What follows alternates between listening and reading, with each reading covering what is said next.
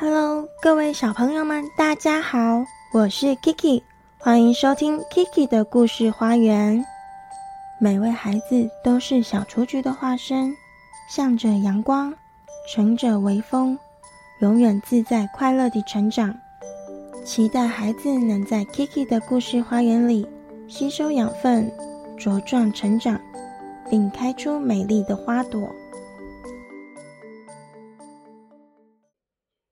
小朋友们，再过两天就是中秋节了。上周听完《爸爸我要月亮》之后，你们有没有每天抬头观察一下月亮的圆缺变化呢？记得中秋节当天晚上吃饱饭后，也可以邀请爸爸妈妈带你到附近的公园散步赏月哦。今天我们的主题也是月亮。今天 Kiki 要读的绘本是由信宜基金出版社出版的。大家来画月亮，大家来画月亮。作者曹俊彦。你想知道小动物们是如何画出又大又圆的月亮吗？竖起你的小耳朵，让我们开始今天的故事吧。月亮好圆啊！小花猫用一元硬币画了一个小小的月亮。小狗说。哪有那么小的月亮？我画给你看。小狗用五元硬币画了一个小月亮。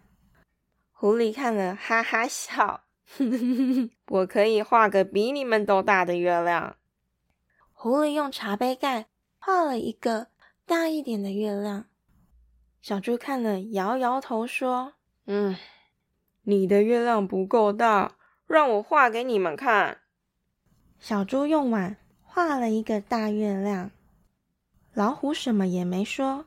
他用盘子画了一个更大的月亮。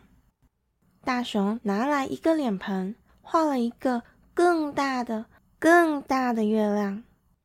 河马带来了一个大浴盆，画了一个月亮。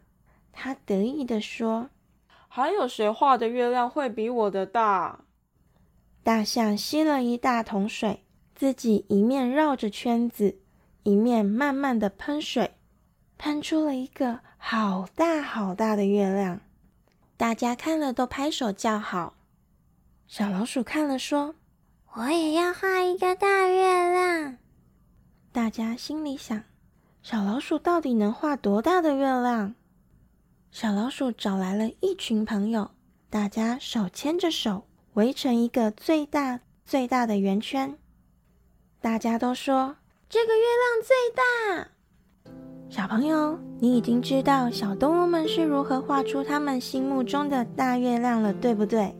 现在 Kiki 想邀请你跟我一起动手画出一个大月亮。